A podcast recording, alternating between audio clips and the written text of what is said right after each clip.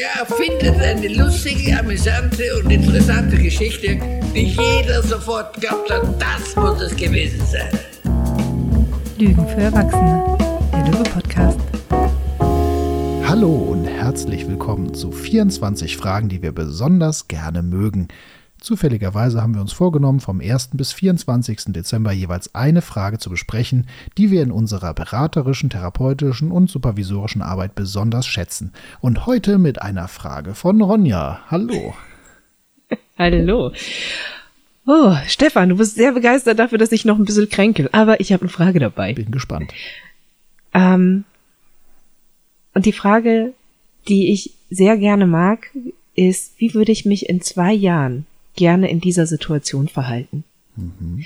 Ähm, ich stelle die sehr, sehr gerne vor allem im therapeutischen Kontext, weil, weil ich finde, dass sie so einen schönen Horizont aufmacht. Mhm.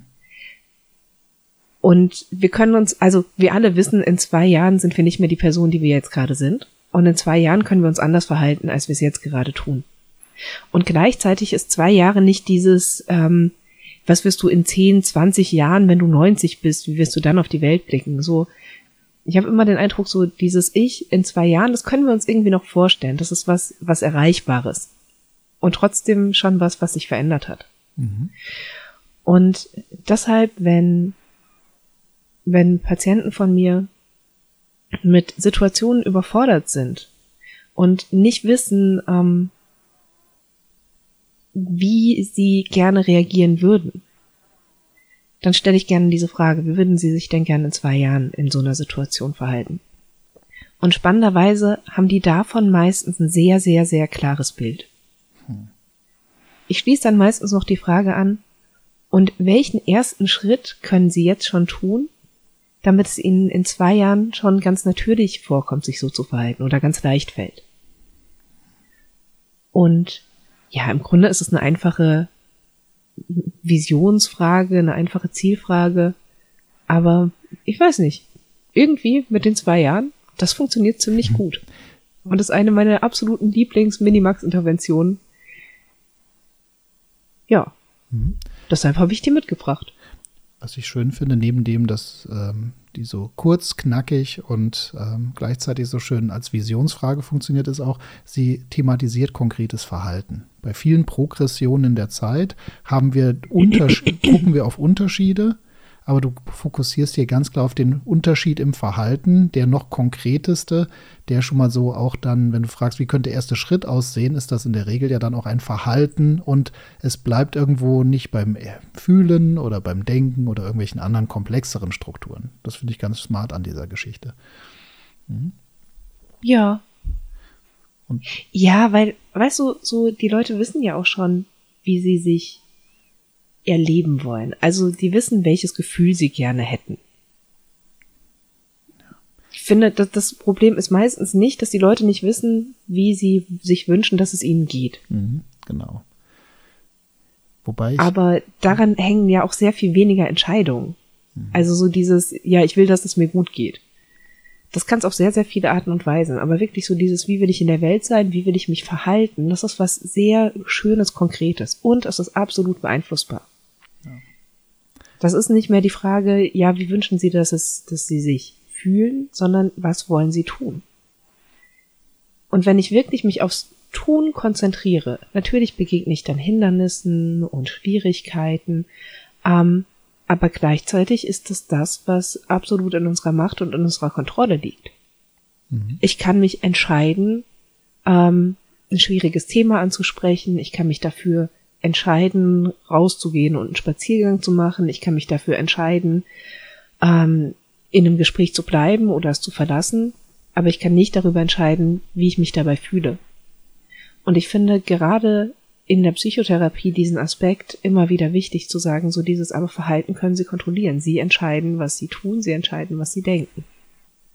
Was Sie willkürlich denken. Nicht, was Sie unwillkürlich denken, aber Sie entscheiden darüber das liegt absolut in ihrem Einflussbereich. Und ich finde, das macht, das macht es so, auch so einer schönen, wirkmächtigen Frage.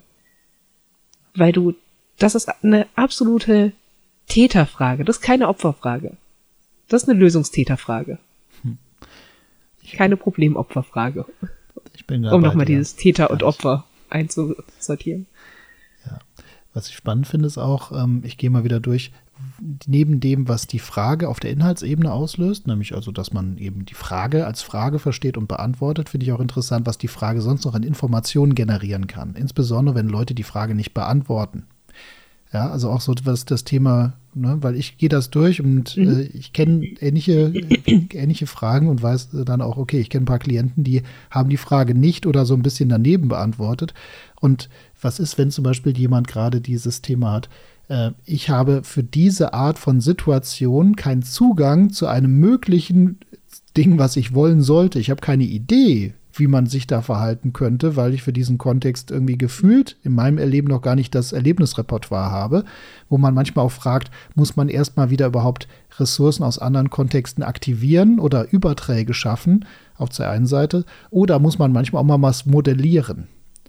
Oder spannend ist, wem sind sie damit dann ähnlicher oder an wem orientieren die sich? Haben die Modelle und, we und auch, was haben die teilweise für Erwartungen an ein Verhalten in solchen Situationen, wo man auch sagen kann, das kann ja sein, dass die Leute auch durchaus was äußern, wo man sagt, das ist ziemlich äh, unrealistisch, weil die Erwartungshaltung an das eigene Verhalten viel größer ist als das, was eigentlich so aus unserem Erfahrungsspektrum machbar, aber vielleicht auch gesund wäre. Ja? Also lauter Zusatzinfos können zutage kommen. Jenseits der reinen Beantwortung der Frage finde ich das sehr interessant, ähm, wie die Person mit dieser Frage umgeht. Und wir haben auf jeden Fall, können ganz viel beobachten. Das schätze ich ja immer bei Fragen. Ja. Ja, ich nehme die auch meistens gar nicht so viel zu Beginn von der Therapie, sondern eher, wenn es aufs Ende zugeht. Und ähm, das mag ich da auch sehr daran. Das ist so eine.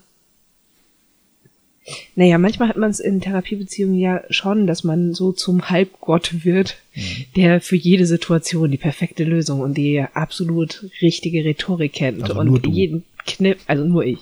Ja. Du nicht. Ich- ja, ich Nein, bin total du, du doch auch.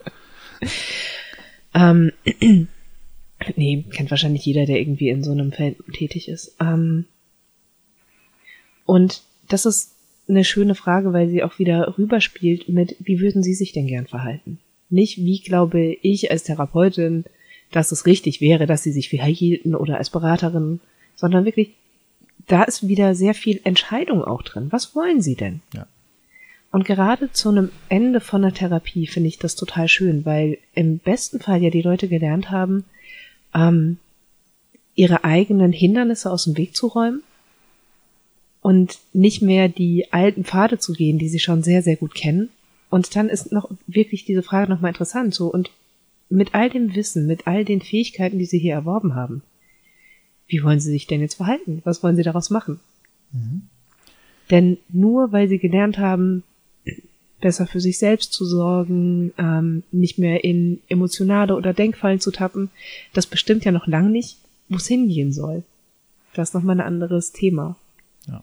Und deshalb das mit dieser Frage auch wieder zurückzuspielen. Was wollen Sie? Wie würden Sie sich gerne in zwei Jahren verhalten? Wo wollen Sie hin? Erzählen Sie zu mir. Und jetzt, was ist der erste Schritt, damit Sie dahin kommen? Ich finde das einfach eine total schöne Kombination. Und weißt du, vielleicht ist das auch so eine Frage, ähm, bei mir können die Leute immer darauf antworten, was mit Sicherheit auch daran liegt, dass ich diese Frage einfach so mag. Immer. Ne? Sie ist einfach, sie hat eine wohlbekannte, alteingesessene Struktur. Ich liebe sie. Ich mag die voll gerne. Und das ist eine meiner absoluten Lieblings-Selbstsupervisionsfragen, wenn ich mal wieder nicht weiß, äh, Mist, was will ich denn tun? Was würde ich in zwei Jahren gerne tun? Das weiß ich immer. Hervorragend. Schön. Ich habe da gar nichts mehr hinzuzufügen. Perfekt. Ich auch nicht. Dann danke dir. Machen wir das Türchen zu? Ju, klack.